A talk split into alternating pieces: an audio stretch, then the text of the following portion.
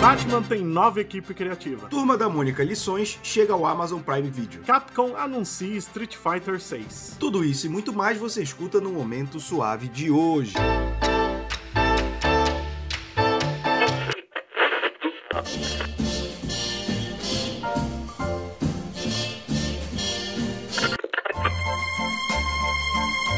Você está ouvindo ao Momento Suave, aqui no LibPlay.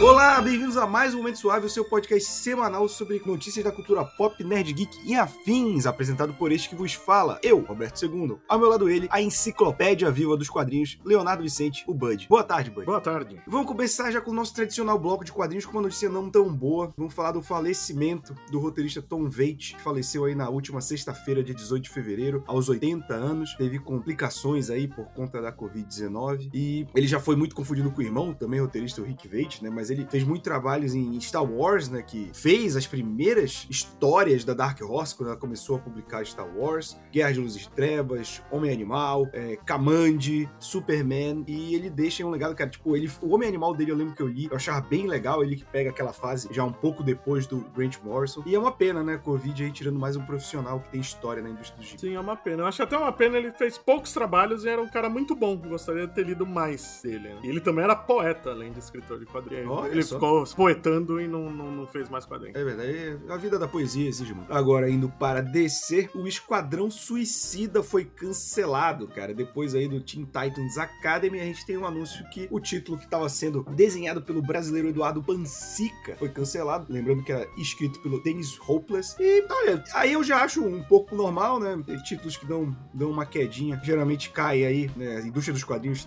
você tem que manter um nível que eu considero até um pouco injusto com certos títulos de venda. E cai, o que é uma pena porque eu tava ouvindo até elogios desse título, Vicente. Olha, me incomodava a Amanda Waller muito vilã, mas de resto eu tava achando o título muito legal.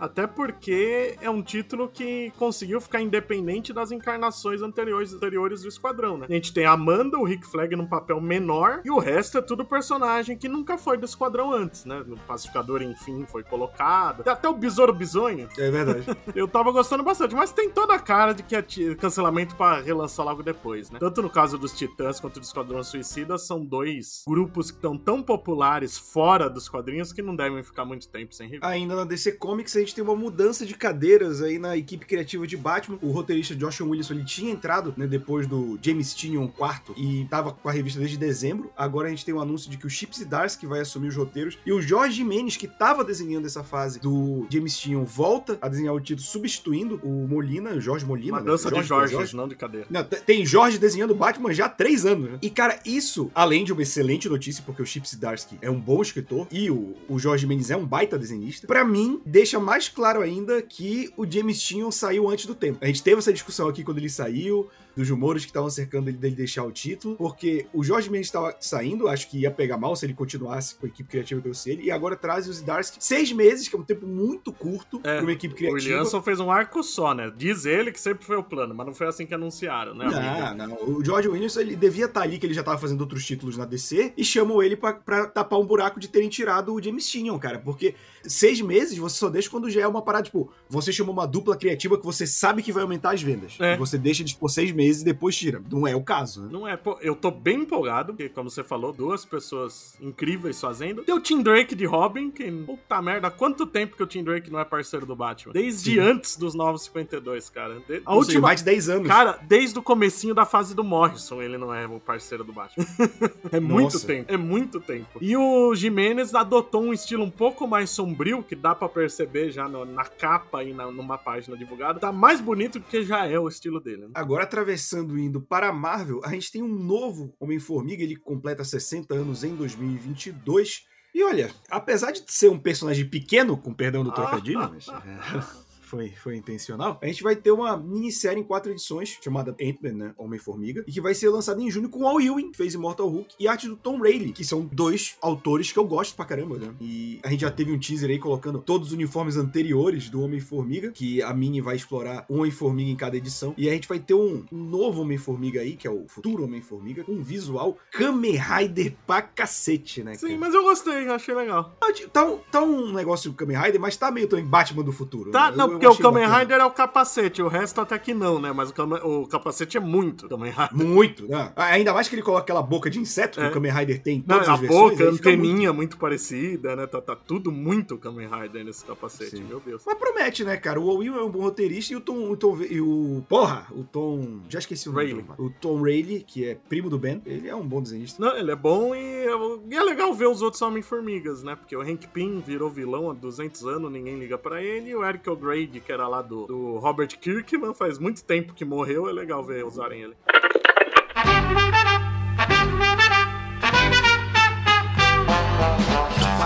Para o nosso bloco de cinema e séries, a gente tem um anúncio de um novo, de uma nova animação de Constantine, dessa vez um curta animado, Constantine The House of Mystery, que a gente vai ter o Constantine voltando e sendo castigado por suas ações em Liga da Justiça Sombria Guerra de Apocalipse, ou Apocalipse, como eu prefiro chamar. E ele vai ser dublado novamente pelo Matt Ryan, que já fazia a voz dele, que fez ele em live action, que eu acho horrível. Nossa, eu acho a voz do Matt Ryan como Constantine horrorosa. Nossa, eu gosto mas muito faz... dele no papel. Eu, nossa, eu, eu acho uma merda, mas tipo, a gente tem essa coletânea aí de curtas que incluem o Besouro Azul, Perdedores, Camande. E eu sei que isso é pra. Eu, na verdade, eu ia falar que é pra celebrar alguma coisa, mas eu fico um pouco preocupado porque eu não gosto desse universo de animação de 952. Então, qualquer aceno, essa parte. Fica, hum, então, eu, eu achei surpreendente ser daí, né? Que pós, porque esse universo teoricamente foi destruído, né? O, e, mas o, pelo menos não é o mesmo traço nessa animação, mas também é um traço feio. Então não foi grandes, grandes melhoras nesse caso. A DC, ela entrou nesse buraco aí, né, cara? Ela não.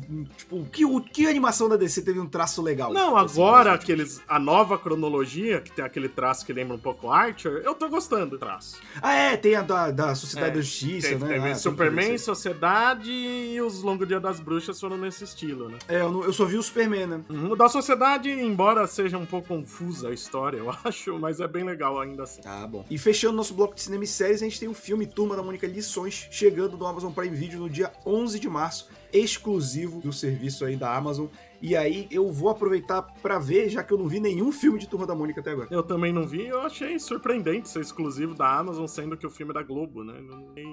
Eu fiquei confuso. É, eu acho que é porque, é, na verdade, eu não sei como isso faz sentido. Deve ser algum, uma, alguma grana muito violenta, cara, porque... Sim, não, até porque daqui a pouco vem a série, que é com os mesmos atores, tudo, né? Globo, é, então, é e, porque, e talvez a Globo queira pegar o mercado internacional também, né? Porque a Globo é, Play é o maior serviço de streaming do Brasil. Isso acho que é, é um ótimo motivo, assim. Sim. Indo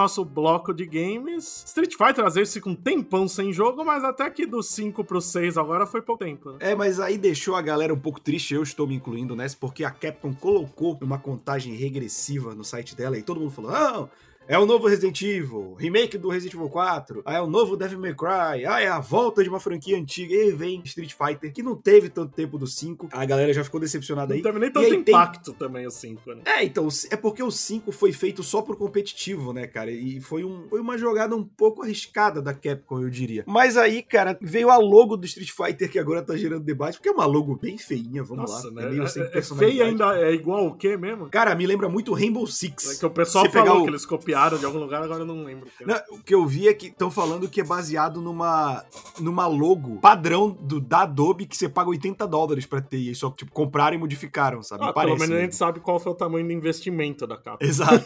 80 dólares, 100 dólares, pagaram mais 20 pro garoto que fez a alteração. Né? ele comprar uma não, foi o sobrinho do dono que fez de graça. Ele foi no McDonald's comprar um McLanche feliz. E aí, cara, eu, eu, vou te falar que eu joguei o Street Fighter 4, é um jogo divertido, mas dos jogos de luta, é, dos grandes, assim, o Street Fighter foi o que menos me chamou atenção. Por exemplo, eu joguei o Mortal Kombat 11 recentemente, pô, eu acho muito mais divertido que, que Street Fighter, sabe? Então, eu preferiria que fosse qualquer outra franquia da Capcom do que Street Fighter. Eles ainda não sincero. conseguiram inovar ainda, né? O Mortal Kombat sofreu é... um pouco para isso, mas depois conseguiu, mas o Street Fighter ainda não conseguiu. É, é, porque eu acho que Street Fighter nunca teve uma decaída muito grande, né? Porque se tu para pensar, tem o 1, que pouca gente lembra, aí vem o 2, que é o sucesso absoluto, né? Tem o 3, que não fez tanto sucesso quanto o 2, mas é tomado por muita gente até hoje como o melhor Street Fighter em questão de jogo, de equilíbrio, de, de competitivo mesmo. E aí você tem o Alpha também. É uma era de ouro que o Street é, Fighter vive. Acho, que, acho que depois, acho que fracasso, entre muitas aspas que a gente pode colocar, é o Street Fighter X, que é aquele, aquela tentativa de fazer em 3D. É, que, que deu feio, errado. Né? Até tinha umas não, coisas legais, não, mas pra época, feio. pra época era bom. Nossa, pra época, época eu já achava feio, cara. Eu gostava, mas achava já era divertido. velho, né, cara? Eu achava divertido, mas era feio. Não, Não, era, era bom, era a mesma, Mas era a mesma engine Mania, do tá School bom. Rivals, que era do School Rivals, né? Isso Porque é da Capcom os dois. Isso fazia valer a pena, isso fazia valer a pena. School Rivals é um que podia voltar, porque era um puta de um É, jogo divertido, podia, inclusive. podia ser isso a contagem regressiva. Mas indo pro jogo de videogame que a gente menos fala aqui, Eu tava até com saudade. o Pitfall, não. o Fortnite. O Enduro, né? O Frostbite. O, o Fortnite, é quase Frostbite, é parecido. O Fortnite tá recebendo skins do casalzinho mais anos 90 da Marvel, né? O Vampiro e o Gumby. Inclusive com o visual nos 90, né? O mesmo visual do desenho animado que, inclusive, eu tava vendo ontem de noite. Cara, a vampira, ela tira sarro com a cara de todo mundo nesse desenho. Impressionante, só queria deixar isso E claro. na dublagem fica melhor ainda, porque eles dão um, um tom de desdém maior ainda, né? Nossa, a, a dublagem ela é debochada pra cacete. Mas a gente vai ter skin aí do, do casal favorito dos nerds dos anos 90. Inclusive alguns itens, né? Eu achei legal que vai ter o pássaro negro também, junto com a vampira. O Gambit vem com a sua clássica carta, né? Vai ter o Eyes aí pra ele jogar. E também o seu bastão. E a vampira vem com o machado personalizado, um símbolo X-Men. E o pássaro negro, né? Que vão servir como as asa deltas e tal, as coisas do Fortnite. E cara, Fortnite segue uma máquina. E eu estou aqui para defender o Fortnite, porque quando a gente viu Vingadores Ultimato, as pessoas tiraram sarro que cinco anos É. depois ninguém estaria mais jogando Fortnite. Falta um ano e ainda tá em fora. Em... Porra, cara. A não ser que aconteça uma tragédia muito grande com a Epic Games. Provavelmente em 2023 as pessoas ainda vão estar jogando Explodir o Fortnite. servidor deles. Só assim. Ser banido da, da Terra, né? Mas aí, cara, a gente já tá. Isso daí são mais dois pra lembrar que a gente já teve Loki, Thanos, Homem-Formiga, Deadpool, Thor, Mulher Hulk, Groot, Tempestade, Doutor Destino, Mística, Homem de Ferro, Pantera Negra, Wolverine e muitos outros personagens da Marvel no Fortnite. Como assim não teve o Capitão Ultra ou o Homem Sapo? Ainda.